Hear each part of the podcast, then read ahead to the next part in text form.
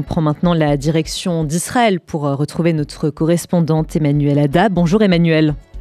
Bonjour Margot. On commence Emmanuel par la libération hier de deux otages détenus par le Hamas, à savoir deux Israéliennes.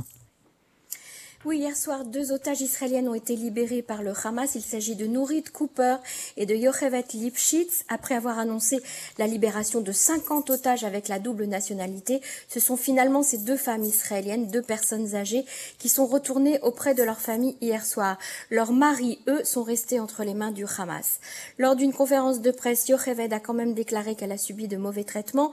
Je la cite, ils m'ont couché sur une moto et me frappaient avec des bâtons lorsqu'ils m'ont kidnappé. J'ai traversé un enfer, a-t-elle ajouté. Quelle est la situation, Emmanuel, des, réfugiés israéliens du, sud et du nord euh, du pays?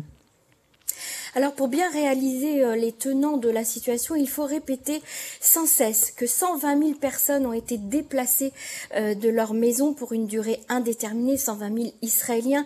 C'est l'État qui prend en charge ces réfugiés. Il faut bien sûr les loger. Ils ont été logés dans les hôtels du pays. Il faut les nourrir, les vêtir, les soigner, les soigner psychologiquement, les soigner physiquement. Euh, il n'y a plus une seule chambre d'hôtel disponible aujourd'hui en Israël. La, la solidarité nationale est bien sûr organisé autour d'eux et la ville de Elat va certainement installer un campement spécial pour pouvoir euh, continuer à recueillir des populations qui viendraient euh, du sud cette fois. On parle maintenant, Emmanuel. Euh, du nord, pardon, excusez-moi Margot. Les populations qui viendraient du nord du pays. On, parle maintenant de l'aspect diplomatique. Emmanuel Macron est, arrivé ce matin en Israël pour une mission de solidarité. Tout à fait. Le président français a entamé sa visite en rencontrant euh, les familles de Français ou de Franco-Israéliens tués euh, dans ce massacre ou emmenés comme otages par le Hamas à Gaza. Je rappelle qu'il y a 30 ressortissants français qui ont été tués. C'est le plus lourd bilan depuis l'attentat du 14 juillet 2016 à Nice qui avait fait 86 morts et que 7 Français sont portés disparus, détenus par le Hamas. Euh, le président Macron est le neuvième chef d'État étranger à venir en Israël depuis le début de la guerre.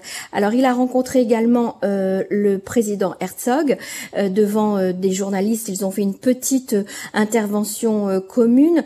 dans cette intervention, le président Herzog a déclaré que nous sommes une nation forte et que nous combattrons notre ennemi. Ce sont des crimes contre l'humanité qui ont été commis provoquant de terribles souffrances. Il a ensuite rappelé que 30 enfants avaient été kidnappés et que les pires atrocités avaient été perpétrées. Le chef d'État français a déclaré, lui, son soutien et sa solidarité envers Israël et il a conclu en indiquant avoir mis en garde le Hezbollah contre toute application dans ce conflit. Euh, Emmanuel Macron entend aussi poursuivre la mobilisation pour éviter une escalade dangereuse dans la région, notamment entre le mouvement du Hezbollah soutenu par l'Iran et Israël. Le chef d'État va également ou devrait proposé, selon le Quai d'Orsay, de relancer un véritable processus de paix pour la création euh, d'un État palestinien, mais avec en contrepartie l'engagement des pays de la région pour la sécurité euh, d'Israël. Il y aura vraisemblablement des échanges avec le président de l'autorité palestinienne Mahmoud Abbas, le roi de Jordanie Abdallah II et le président égyptien euh, Abdel El-Fattah al-Sisi et certains dirigeants du Golfe, toujours selon l'Élysée. Les deux dirigeants, Benjamin Netanyahu et le président Macron, se seront entretenu en face à face. Et puis cette réunion doit être élargie à d'autres personnalités et d'autres conseillers. Ils tiendront un point presse dans quelques minutes en Israël. Et par ailleurs, Emmanuel, l'ancien président américain Barack Obama a réagi à la situation en Israël en mettant en garde hein, l'État hébreu contre certaines actions qui pourraient se retourner contre lui. Tout à fait. L'ancien président des États-Unis a vivement critiqué l'action israélienne à Gaza. Il a commencé par condamner les attaques du Hamas contre Israël, mais il a estimé que les décisions du gouvernement israélien, comme celle de cesser la fourniture d'eau et d'électricité au Gazaoui, risquent de durcir la position palestinienne vis-à-vis d'Israël sur des générations, a-t-il ajouté. Il a également déclaré que les actions israéliennes risquent d'éroder le soutien international en faveur de l'État hébreu. Euh, autre sujet, Emmanuel, le, gouvernement israélien a projeté lundi à 200 journalistes étrangers 43 minutes de scènes de meurtre, de torture, de décapitation aussi de la part du Hamas qui se produit donc depuis euh, le 7 octobre dernier. Oui, Israël a dû prendre cette décision difficile pour lutter contre la désinformation et le négationnisme hein, que l'on peut lire et entendre dans la presse internationale et sur les réseaux.